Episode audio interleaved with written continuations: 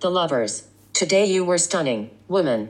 I reached the meeting point, the usual hotel, with a smile on my face. We haven't seen each other in 15 days. I miss the touch of the skin, the warm kiss. I see her and smile. I'm tired. I had just been with Madalena. Today she was blind with passion. I'm going to invite Maria for a drink at the hotel bar. So I take a deep breath in. Isn't that weird? But I need some time to compose myself.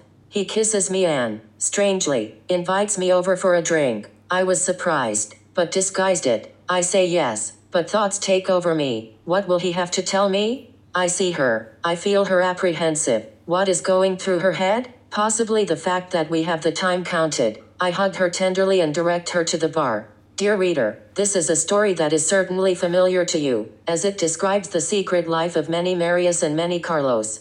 The taste of conquer has already led him to intimacy with many women. Maria was seduced by the moves, first timid, then spicy, of Carlos, who she met on Facebook. At home, both have their spouses and children waiting for them.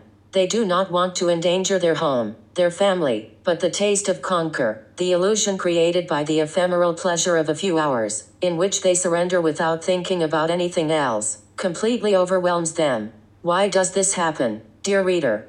Due to fading marriages, relationships that become hollow, or is it because of a society that sells us the lovers? On dating sites, in luxury motels, willing to reproduce stereotypes, mimicking the love and feudal life of celebrities. Although we complain, we have never had so many material possessions, which we accumulate unnecessarily, trying to fill in the blanks of our lives.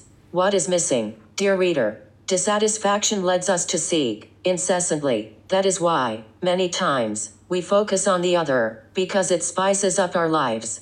The seduction process was trivialized with the boom in mobile communications and the advent of virtual messaging. We write the things that we would never have the courage to say face to face flirting with SMS, with emojis, exchanging photos. It's what we call sexting. It's the result of the impact of social networks.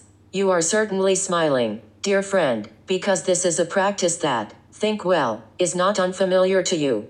These secret lives, because of their danger, give meaning to life, due to the pleasure, the risk, the desire, in the incessant pursuit of what we lack, which is nothing. That's why they also take the meaning out of our lives. Contradictory, yes, dear reader. P.S. Maria and Carlos went up to the hotel room. They both knew it was the last time. In the list, they already have other probable lovers. Both knew it. The cycle has restarted. By Influenciador's work in progress.